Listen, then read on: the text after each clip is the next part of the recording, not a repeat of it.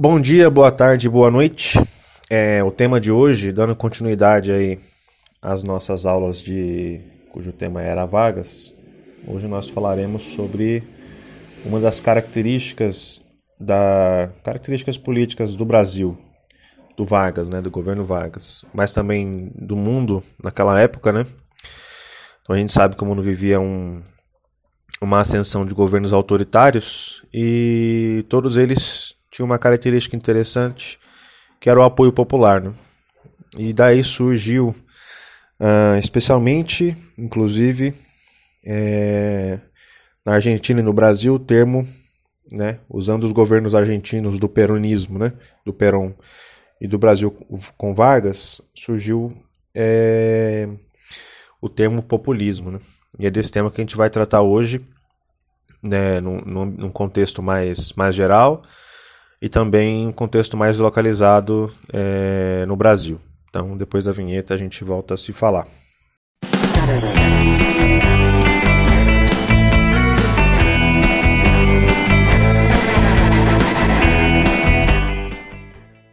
Pois bem, o populismo é um conjunto de práticas é, políticas que se justificam num apelo ao povo, né? por isso populismo. Geralmente contrapondo este grupo a uma elite, no caso do Brasil, uma oligarquia. Não, não existe uma única definição do termo, que surgiu no século XIX e tem obtido diferentes significados desde então.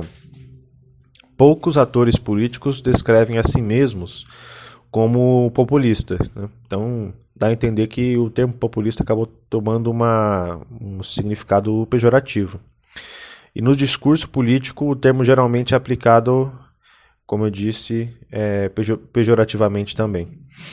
Em filosofia política e nas ciências sociais, diferentes definições de populismo têm sido usadas. O termo também é usado de forma variada entre países e contextos políticos diferentes. Assim, o povo, como categoria abstrata, né, é, é colocado no centro da ação política, independente dos canais típicos da democracia representativa. Exemplos típicos são o populismo russo, do final do século XIX, que visava transferir o poder político às comunas, às comunas camponesas, por meio de uma reforma agrária radical, é, partilha negra, chamava. Né? E o populismo americano, que na mesma época propunha um incentivo à pequena agricultura através da prática de uma política monetária baseada na expansão de base monetária do crédito, o bimetalismo. Historicamente, o populismo tornou-se uma força importante na América Latina, principalmente a partir de 1930, é, estando associado à industrialização, à urbanização e à dissolução das estruturas políticas oligárquicas que concentravam firmemente o poder político na mão de aristocracias rurais. No Brasil, a gênese do populismo está ligada à Revolução de 30, que derrubou a República Velha oligárquica, que colocou no poder Getúlio Vargas, que viria a ser uma figura central da política brasileira até o seu suicídio em 1954. Dentre as características do populismo, né, a política populista é, ela se caracteriza menos por um conteúdo determinado do que por um modo de, de exercício do poder. Sua característica básica é o contato direto entre as massas urbanas e o líder carismático, supostamente sem a intermediação de partidos ou corporações. Para ser eleito e governar, o líder populista procura estabelecer um vínculo emocional com o povo né? Isso implica num sistema de políticas ou métodos para o aliciamento das classes sociais de menor poder aquisitivo. Além da classe média urbana, como forma de angariar votos e prestígio, é, legitimidade para si próprio, né, para o, o governante carismático, é, esse poder, esse pode ser se considerado um mecanismo mais representativo é, desse modo de governar. Né? Então, aliança com a classe média é, é uma coisa que está sempre presente em qualquer populismo pelo mundo. Pelo menos até o final da década de 70, o populismo foi encarnado, encarado perdão, com desconfiança por diferentes correntes político-ideológicas, tanto de esquerda quanto de direita. O termo costumava ter o sentido pejorativo, como eu disse, sendo usado como arma de combate discursivo para a desqualificação do oponente. Então, se ele é um populista, ele é, hum, a grosso modo, um demagogo. Né? Na Argentina, a, a antiperonista, né, é um grupo anti-Peron, União Cívica Radical, e no Brasil a direita representada, por exemplo, pelo antivarguismo da UDN, sempre recriminaram o populismo por suas práticas vulgares e suas atitudes demagógicas, como eu disse. Notadamente, a concessão de benefícios sociais através do aumento do gasto público. Por outro lado, a esquerda apontava para um caráter desmobilizador das benesses populistas, que faziam crer que tudo dependeria apenas da vontade despótica de um caudilho bonapartista, como Vargas. Né? Mais recentemente, vários historiadores e cientistas políticos passaram a considerar que o populismo promove uma espécie de proto-democratização ao beneficiar os setores da classe média e baixa e limitar o poder das elites políticas. Na América Latina, o populismo foi um poderoso mecanismo de integração das massas populares à vida política, favorecendo o desenvolvimento econômico e social, mas subordinando essas, essa integração a um enquadramento estritamente burguês, colocando-se a figura de um líder carismático. O politólogo Ernesto Laclau argumenta que o populismo é uma forma de organização política porque oferece maior espaço e representatividade às classes usualmente excluídas. Para ele, essa prática política representa uma articulação profunda por mudanças institucionais e teve um papel enormemente positivo para a democracia na América Latina, onde os movimentos de massa têm provocado mudanças políticas com a ascensão de governos de corte nacional popular.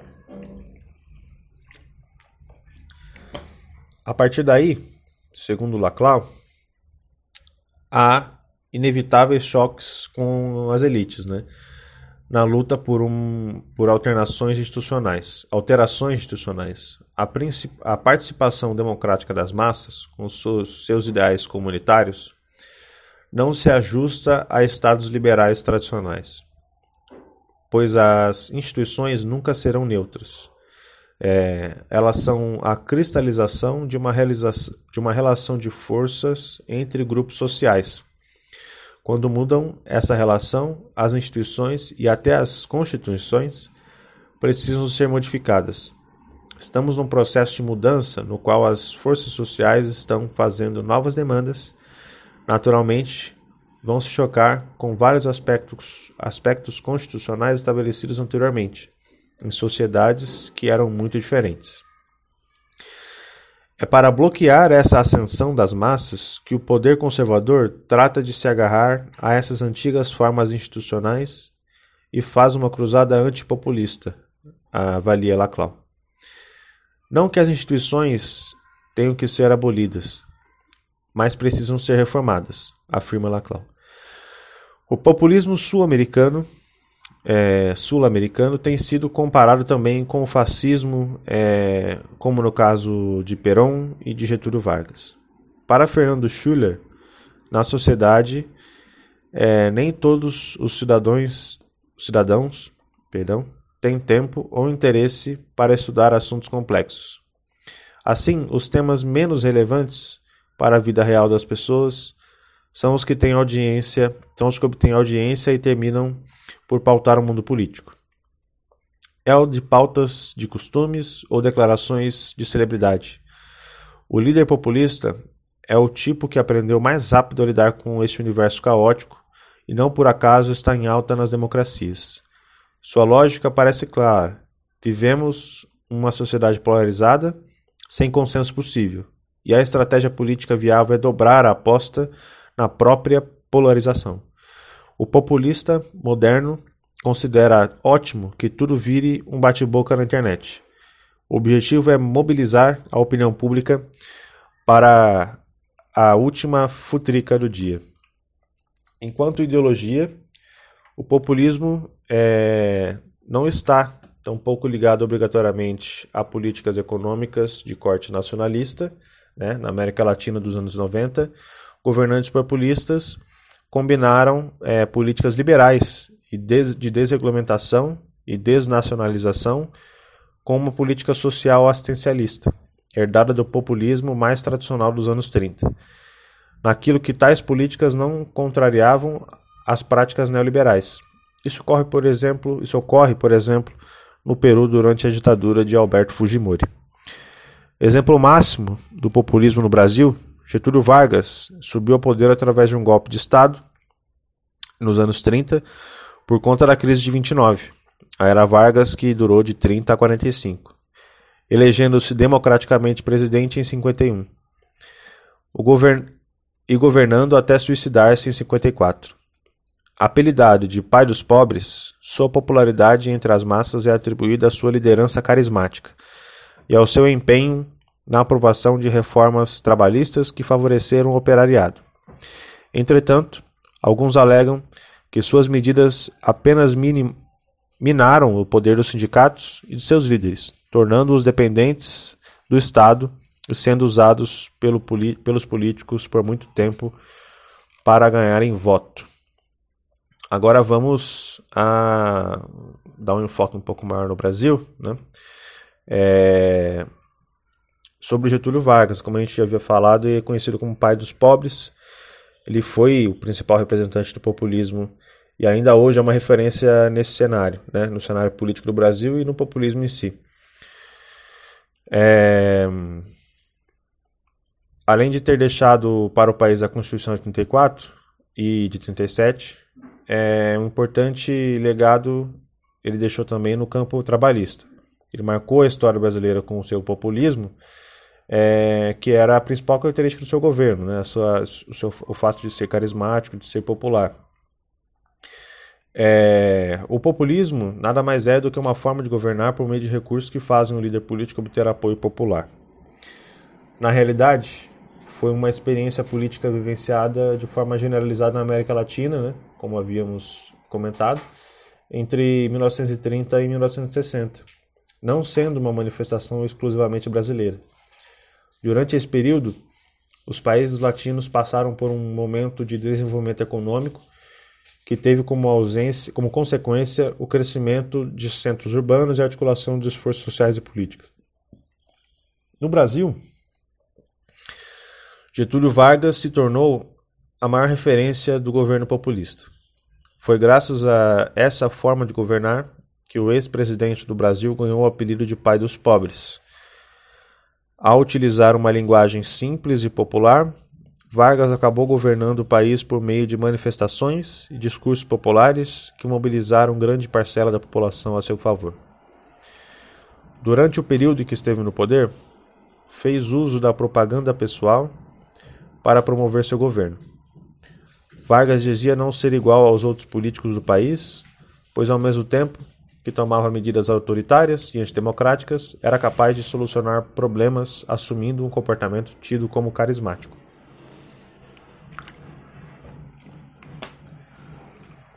Mas isso leva a gente a perguntar, né? Como foi possível que, um, que o Vargas conseguiu é, manipular as massas populares durante um governo tão autoritário e tão repressor, né? É, o fato é que ele governou no período em que o Brasil estava se industrializando e urbanizando. O fenômeno da industrialização era algo novo para o país e promoveu a migração de grandes massas populares do campo para a cidade, fato que favoreceu a urbanização. Essa população, que aos poucos chegava à cidade, apresentava dificuldades para se organizar nesse novo e desconhecido ambiente, o espaço urbano. Dessa forma, acabavam preferindo confiar seus desejos a quem se dizia amigo deles, no caso, o líder populista do Brasil. Hoje há quem critique e quem defenda o governo de Getúlio Vargas. Não se trata aqui de ser a favor ou contra, mas, pois o foco é evidenciar como esse importante líder político é, é, acaba de completar 60 anos de falecimento. Né? Uh, a história do país hoje é considerada referência no cenário político brasileiro.